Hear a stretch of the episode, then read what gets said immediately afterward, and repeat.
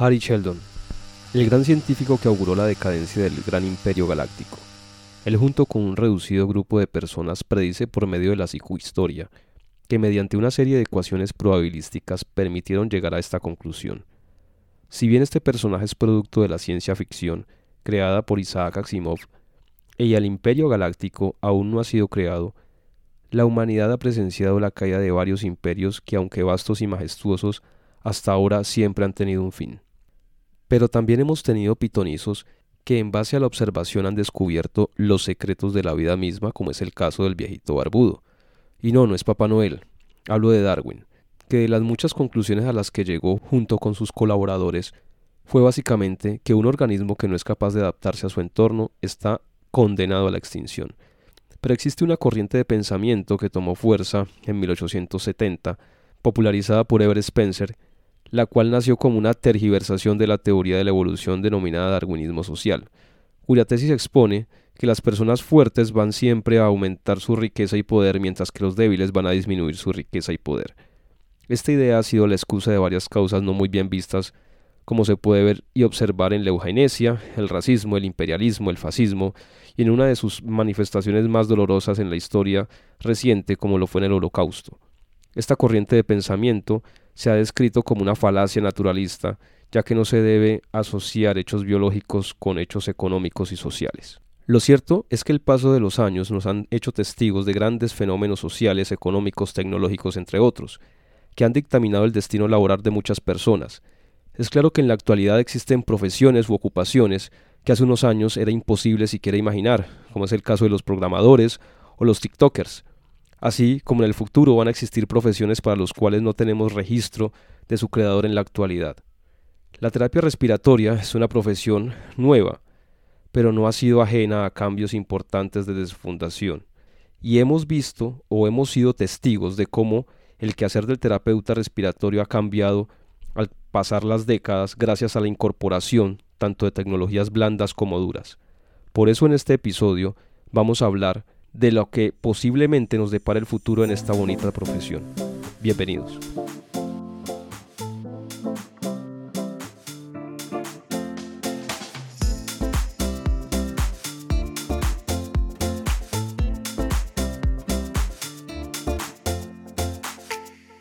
Eh, bueno, buen día.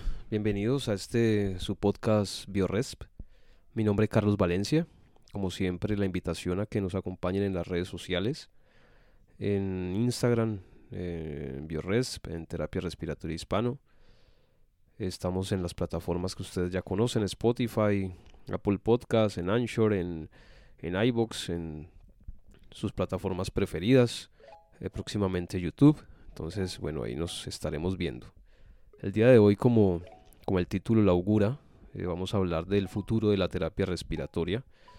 Es un, es un tema bastante fuerte, pienso yo, pero que hay que tocar porque en esta época, en este, en este milenio en el que estamos, que todo apunta cierto en el tema tan avanzado en el que estamos, en las tecnologías emergentes que, que van avanzando día a día, eh, nosotros como profesionales y nuestra profesión y la salud en general como tal no, no es ajena a esto. Entonces hay que hay que también meternos en, este rollo, aunque, aunque la palabra futuro es, es algo muy, muy fuerte y, es algo que hay que abordar con, con mucho cuidado. Hay una serie, como siempre, iniciando por el principio, como me gusta, como siempre les digo. Hay que iniciar por el principio y el principio es, es que hay unos eventos históricos que ustedes saben que, que han sido importantes en el, en el desarrollo de la profesión de la terapia, que ustedes conocen, muchísimo más a fondo que yo. Hay N cantidad de artículos en los que se ha descrito esto, siempre iniciando desde los egipcios, que ya lo hemos mencionado anteriormente, el papiro de Petri y demás. Ellos, los egipcios, hablan de, de la respiración como principio fundamental de la vida y la sabiduría. También hay pasajes eh, de la Biblia en el Génesis, ¿cierto? Eh, también hay adagios chinos, Hipócrates, Aristóteles, eh, Galeno, bueno, tantos, eh, Da Vinci, eh, Besalio, con sus, con sus análisis anatómicos, que después fue pues, condenado como un hereje, pero, pero bueno, Harvey, Boyle, Lavoisier, Dalton, estos con sus leyes físicas, y nos empezaron a entender el tema fisiológico de cómo, cómo funcionaba fisiológicamente los gases y, y demás. Entonces les los invito a que se den una pasada. Yo sé que ustedes lo conocen y digamos que no es el tema, pero es importante conocer el tema histórico inicial de, de dónde viene todo este tema de la, de la terapia respiratoria. Es muy importante eh, pasar por, por Thomas eh, cuando en realidad se, se inicia el primer el sistema de oxígeno como terapéutico, pues que el sistema de oxígeno terapéutico que inicialmente se le daba pacientes con, con lepra, problemas cardíacos, opio, después se identificó que no era necesario, pero pues inicialmente se dio por ahí. Cuando empezaron en 1901 más o menos el tema del drenaje postural, posteriormente eh, Winland creó el tema de la cánula nasal, ya para 1937, que fue cuando se popularizó. Y no podemos dejar afuera a Henderson, la gasimetría arterial, que fue algo pues, importantísimo que hoy manejamos a diario. Los avances que vinieron la Primera y la Segunda Guerra Mundial en cuanto a ejercicios respiratorios y de Segunda Guerra Mundial en cuanto desafortunadamente estos eventos tan desafortunados, tanto trauma de tórax que hubo, se empieza a instaurar la terapia y ejercicios respiratorios y ejercicios diafragmáticos pues para tratar de rehabilitar esta, esta parte tan importante del cuerpo. Luego de esto llega lo que es la ventilación mecánica, eh, la ventilación mecánica con presión negativa y presión positiva y ya pues todo lo que se viene pues con el desarrollo de la electrónica eh, digital y analógica y digital que le hemos mencionado en, en algunos episodios anteriores que, que, se describe un poquito mejor el tema de la, la evolución de la tecnología respiratoria. Ya como la, la, profesión como tal nace en Canadá y Estados Unidos, inicialmente eh, somos hijos de, de la enfermería de la medicina claramente, eh, posteriormente se realizan unos, técnicos en terapia respiratoria y en Latinoamérica, América Latina como tal, eh, alrededor del año de los años 70, eso es como un boom y se riega por toda Latinoamérica. Lo que pasa es que se van y se entrenan personas a Estados Unidos y van y regresan a estos países latinoamericanos en general en los 70 y empiezan a hacer un entrenamiento masivo en todos estos, en todos estos países eh, latinoamericanos y posteriormente empieza pues la, la, formación de la terapia respiratoria como tal, con el boom de la ventilación mecánica y todo esto. Es importante que revisen el código deontológico que todos, eh, cada uno de sus países, eh, imagino que está normatizado todo esto. Es importante conocer la norma de, pues, del ejercicio de la profesión en cada, en cada país. Es importante conocer que que nos rige para saber qué debemos, qué no podemos, qué debemos, qué podemos hacer. Entonces es, importante saber eso para, para el perfecto ejercicio de nuestra profesión.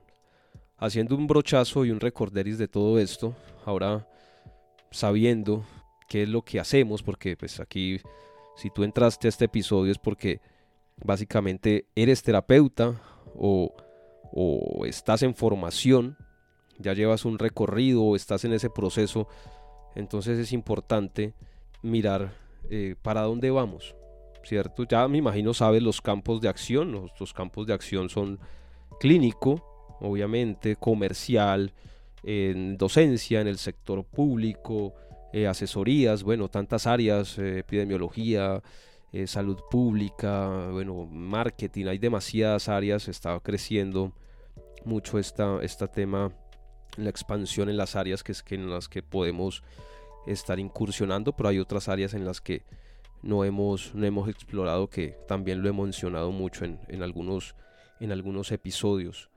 Pero, pero futuro, futuro, futuro. El futuro es algo incierto y el futuro a veces suena a pitonizo, ¿no? Y aquí el futuro, aquí no estamos hablando de, de chamanería, como dicen. Aquí tratamos de, hablar de lo más cercano a, la ciencia, ¿cierto? Y, y, la ciencia no es tan exacta en cuanto a predecir el futuro. Muchas veces ah, hablamos es de probabilidad. el futuro exacto es muy, muy, muy difícil, muy difícil de, de prever. Entonces hay que tener muchísimo cuidado con hablar de futuro. Preferiría yo eh, hablar de una probabilidad, de hacer un pronóstico, ¿cierto? No podemos decir con exactitud qué va a pasar porque el futuro se construye en el presente. de acuerdo a lo que esté pasando en nuestro presente, asimismo vamos construyendo nuestro futuro. El futuro es algo incierto, pero lo vamos construyendo día a día, segundo a segundo con, con nuestras acciones. Entonces, hay que tener muy, muy presente eso. Hay unos campos de acción futuros que hacia dónde va el desarrollo tecnológico y de la salud que también los hemos mencionado, como son la nanotecnología. La nanotecnología es, una vaina que, está muy fuerte, todavía no ha estallado como, como se quisiera, pero en el momento en el que, en el que llegue ese boom va a, ser, va a cambiar totalmente la, forma de, hacer salud. La medicina de precisión, que también estamos tratando, estamos enfocándonos en eso, que es lo ideal, la individualización de cada persona, ser lo más objetivo para las características puntuales de cada persona. Es algo espectacular la medicina de precisión. La medicina preventiva, enfocarnos no tanto en atacar el, la enfermedad, sino ser, llegar mucho antes. Siempre nos enfocamos en la enfermedad, en la enfermedad, en la enfermedad, pero hemos descuidado mucho el tema de la, de la prevención y es algo, es un campo que, que hay que empezar a atacar entendiendo el entorno en el que estamos con tanta contaminación y, demás. Eh, la telemedicina, ahorita la telemedicina también es, gracias a la tecnología, nos va a permitir desde distintos lugares poder monitorizar mucha más, eh, mucha más cantidad de pacientes. Gracias a la tecnología podemos estar presentes, por decirlo no físicamente, pero sí monitorizando desde la distancia una gran cantidad de pacientes y es algo a lo que, a lo que ya se está apuntando con, con, con gran fortaleza. El Big Data, que es algo que también nosotros manejamos muchos datos en salud, eso también lo hemos mencionado en algunos episodios, y muchas veces esos datos se quedan ahí, esa historia clínica se queda llena de números y de una cantidad de cosas y no lo aprovechamos. Entonces digamos que eh, estos datos son muy, muy, muy importantes y va a llegar un momento que ya se está haciendo, ya se está trabajando, pero como también llegue eh, este boom, también va a mostrarnos cosas súper, súper importantes que no hemos analizado. Y el tema de gestión ambiental también, el tema de la gestión ambiental es, es algo que ha tomado muchísima, pero muchísima fuerza. Pero finalmente hablamos mucho de tecnologías fuertes, fuertes, muy, muy grandes, y nos imaginamos siempre los hospitales del futuro con los super sensores y las super máquinas. Pero yo siempre em, me pregunto, es una opinión muy personal, esto que estoy haciendo aquí es una opinión muy, muy mía, es de Carlos Valencia, no está sugestionada por nadie ni nada, es una, una opinión mía, no depende de nadie ni, ni es sugerida por nadie, es para que lo tengan claro. Hay gente que va a estar de acuerdo, hay gente que no, y de eso se trata. Pero pienso yo que cuando hablamos de este tipo de tecnologías y nos imaginamos estos hospitales del futuro y el futuro de la terapia respiratoria, aquí quiero hacer una salvedad. Muchas veces son los hospitales del futuro y las clínicas del futuro, más no la terapia respiratoria del futuro. La tecnología y los dispositivos avanzan y la salud avanza, pero hay que tener cuidado con que la terapia respiratoria vaya vinculada a ese avance de la salud global. Porque sí, muy chévere los superdispositivos, o sea, yo creo muchísimo en eso. Y también soy una persona muy creyente de que eh, la tecnología no va a desplazar totalmente al humano, y menos en salud. El tema de la inteligencia artificial y demás, las últimas profesiones que van a salir son las que tienen contacto persona a persona, porque todavía ese tema de la humanización y el contacto persona a persona todavía hace falta bastante para que estas entidades eh, tengan ese tema de sensibilidad, pues por ahí, bueno, eso es un tema muy complejo, pero pienso que falta muchísimo, muchísimo para eso. Pero es la tecnología clínica y la salud como tal, más no la terapia respiratoria la que está vinculada ahí. Entonces hay que tener mucho, mucho, mucho cuidado con que estemos vinculados en ese proyecto. Y siempre como lo he mencionado, el proyecto está, pero de nosotros depende que nosotros estemos ahí metidos. Tenemos que vincularnos y siempre digo lo mismo, nadie nos va a salir a llamar. Tenemos que iniciar nosotros, tenemos que vincularnos nosotros. Y por eso pienso que uno de los eh, temas importantes que tenemos que abordar son los problemas locales de nuestra comunidad. Más allá de irnos allá por allá a la clínica del futuro con una máquina que nos escanee y, haga la super función y, mejor dicho, haga el, el análisis de la capacidad pulmonar total simplemente con una espectroscopía atómica, estoy diciendo algo eh, eh, descabellado. Antes de eso hay que atender los problemas locales y básicos de la comunidad. Nosotros vivimos todavía en Latinoamérica, hablo de Latinoamérica, en Europa de pronto pasan cosas distintas, pero en Latinoamérica todavía hay lugares en los que la salud y el acceso a la salud todavía hay unos problemas bien, bien fuertes. Y podemos avanzar con avances tecnológicos no tan avanzados, como ya lo he explicado en algunos episodios, que tecnología no quiere decir eh, pantallas LED y, y sensores y demás, no, hablamos de tecnologías de, otro tipo, podemos ayudar a la comunidad. Entonces empezar por ahí, atender los problemas básicos de nuestras comunidades, analizar dónde estamos y cómo podemos ayudar. Eso es lo primero para el futuro. No podemos pensar en correr cuando todavía nos falta caminar. Yo siempre he dicho que gracias a la internet y, al acceso que tenemos, nos sentimos eh, cerca a todo, pero las realidades siguen siendo iguales. Hay diferencias estratosféricas en algunas latitudes todavía que son latentes. El hecho de que tengamos un teléfono y nos permita ver en tiempo real lo que pasa en distintas latitudes del planeta no quiere decir que seamos iguales, no, hay diferencias fuertes y marcadas que todavía tenemos que trabajar para vencer esa brecha. Entonces me parece que importante primero es evidenciar estos problemas locales que tenemos. Posteriormente, algo que me parece que es importante es que la terapia respiratoria es una profesión nueva, como hablábamos inicialmente, en los años 70 más o menos, como tal formalmente, universitariamente es menos, mucho menos. En algunos países latinoamericanos todavía no es profesional, sigue siendo tecnología. Entonces, estamos todavía en pañales en muchos ámbitos.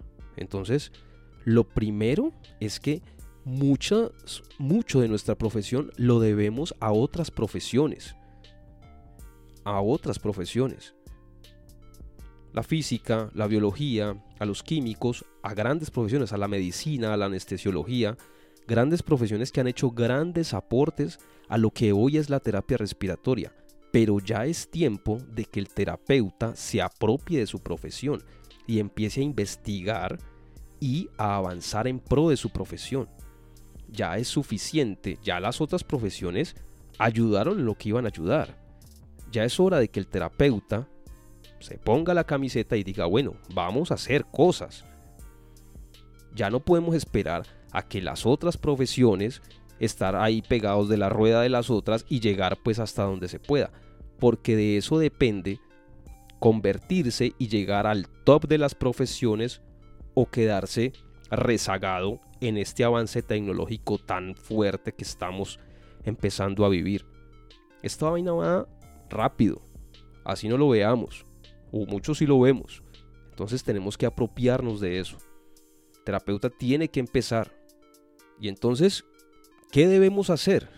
Lo primero, pues, cualquier cosa que vayamos a hacer hay que ser sostenibles con el ambiente y amigables. Nuestra profesión los que trabajamos en esta vaina sabemos que nosotros somos consumidores de plástico absurdamente. O sea, catéteres de succión, sondas de succión, circuitos, bueno, el plástico es nuestro día a día. Sí, que hay empresas que están siendo amigables y tienen unas políticas súper chévere, pero todavía falta muchísimo para eso.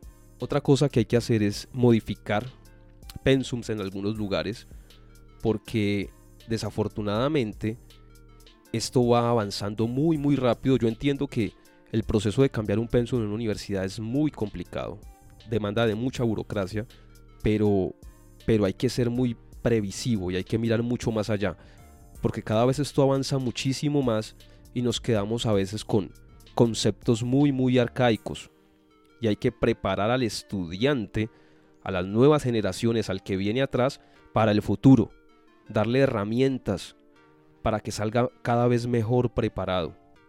Hay que también aumentar el número de posgrados también y en áreas muy puntuales.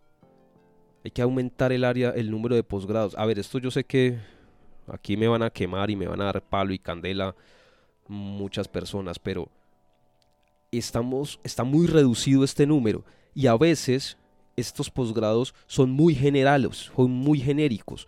Hay que empezar a buscar en áreas más específicas. Tenemos que empezar a diferenciarnos en áreas puntuales. Sé que no es fácil, yo sé que no es fácil, pues digo, sé que manar palo y garrote. ¿Cómo? Ah, no, pues cómo no, vamos a hacerlo, porque yo tampoco es que sepa mucho. Pero lo que sí sé es que hay que empezar a aumentar esa demanda y tenemos que puntualizarnos en áreas muy, muy, muy, muy, muy, muy específicas, porque estamos siendo muy generales. Esto es una discusión amplia que, que hay que tener, pero, pero que en algún momento hay que llevarla en una agremiación un poco más grande. Algo que es muy, muy importante para el futuro de la terapia respiratoria es que al terapeuta se le tiene que formar para que emprenda. A mí no, no hay cosa que me dé más alegría ver tantos, cada vez más terapeutas emprendiendo. Eso me parece espectacular. Yo en mi época en la universidad yo no, no tenía pues esa, no, no, tuve esa formación porque pues eran otras épocas, no es que esté viejo, pero, pero eran otras épocas, digámoslo, dejémoslo hasta ahí. Y ahorita me, me gusta mucho ver muchos, muchas, muchos colegas emprendiendo, eso me parece espectacular.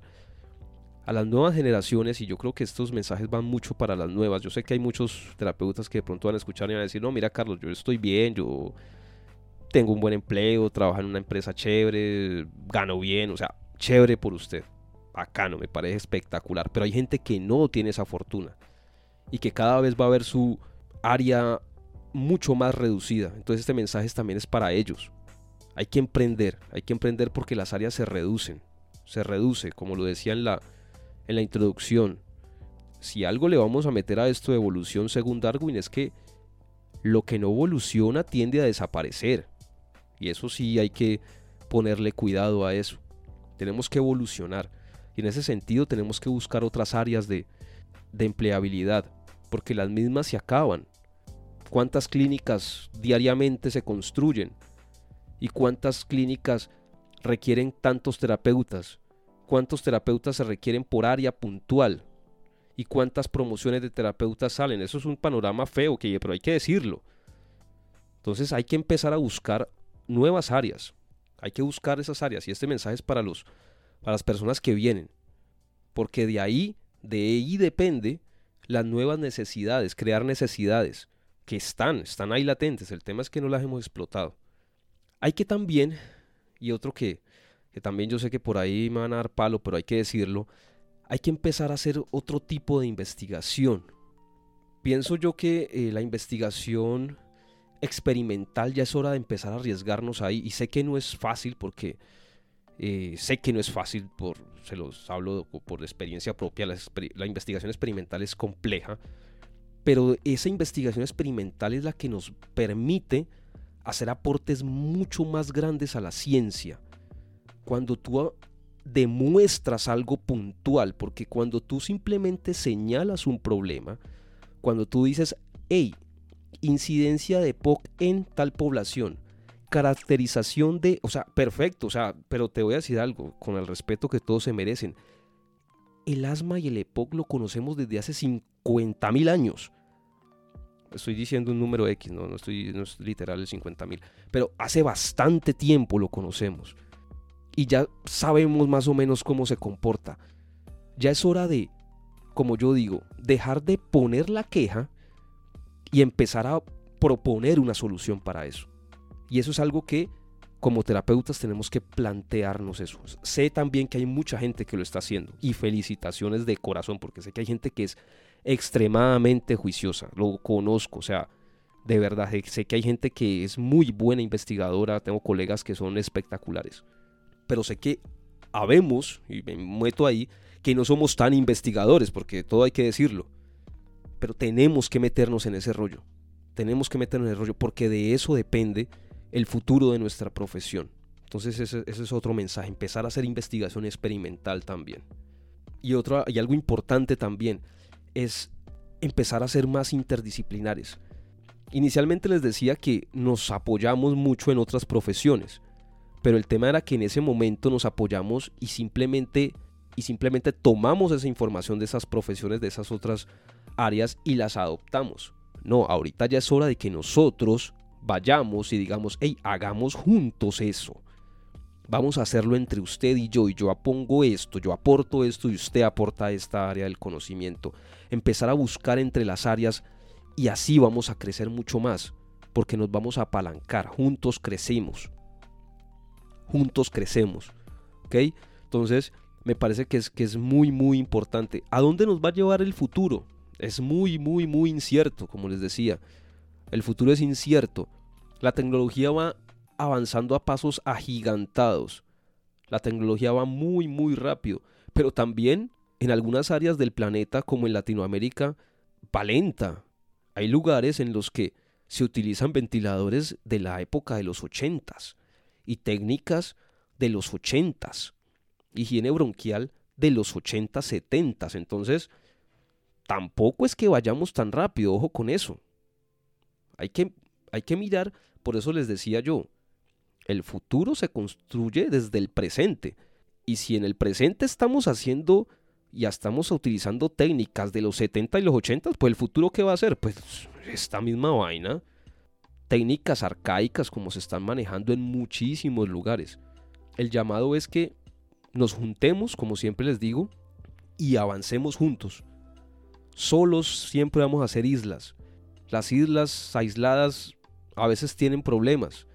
Como les digo, me alegra muchísimo ver a muchos terapeutas iniciando negocios, emprendimientos, bueno, una cantidad de cosas me parece espectacular y mil, mil felicitaciones y a ellos les deseo lo mejor de todo corazón, de todo corazón porque me parece espectacular todo lo que hacen. Es, es muy chévere, es muy chévere verlos, verlos crecer a diario. Y eso es muy, muy gratificante porque verlos crecer a ellos es ver crecer la profesión y, y para mí la terapia respiratoria es, es, mejor dicho, es mi todo, es mi vida. Yo me enamoré de esta vaina. Entonces, como conclusión, eh, les dejo que a donde quiera que nos lleve el futuro, lo que quiero que, que nos lleve es que nos lleve con nuestro puño y nuestra letra, que nosotros escribamos nuestra historia. Ya fue suficiente de que otros escribieran la historia por nosotros. Ya es hora de que nosotros mismos la empezamos a hacer, gracias a las otras profesiones que nos ayudaron. Gracias a todos los que nos hicieron subir, a los que crearon esta vaina, porque sin ellos no estaríamos aquí en estos momentos. Pero ya es el momento, ya es hora de que nosotros nos apropiemos y digamos, bueno, esto es de nosotros, ¿qué vamos a hacer con esta vaina? Porque si no lo hacemos, nadie lo va a hacer. ¿Listo? Entonces, pues nada, eso era lo que les tenía para decirles. Les agradezco este tiempo. Eh, como siempre, invitarlos a que nos conectemos en las redes sociales. Por ahí estamos en Bioresp, en Instagram, en Terapia Respiratoria Hispano. Eh, mi nombre es Carlos Valencia. Ahí estamos hablándonos y nada, nos vemos en la próxima. Muchísimas gracias.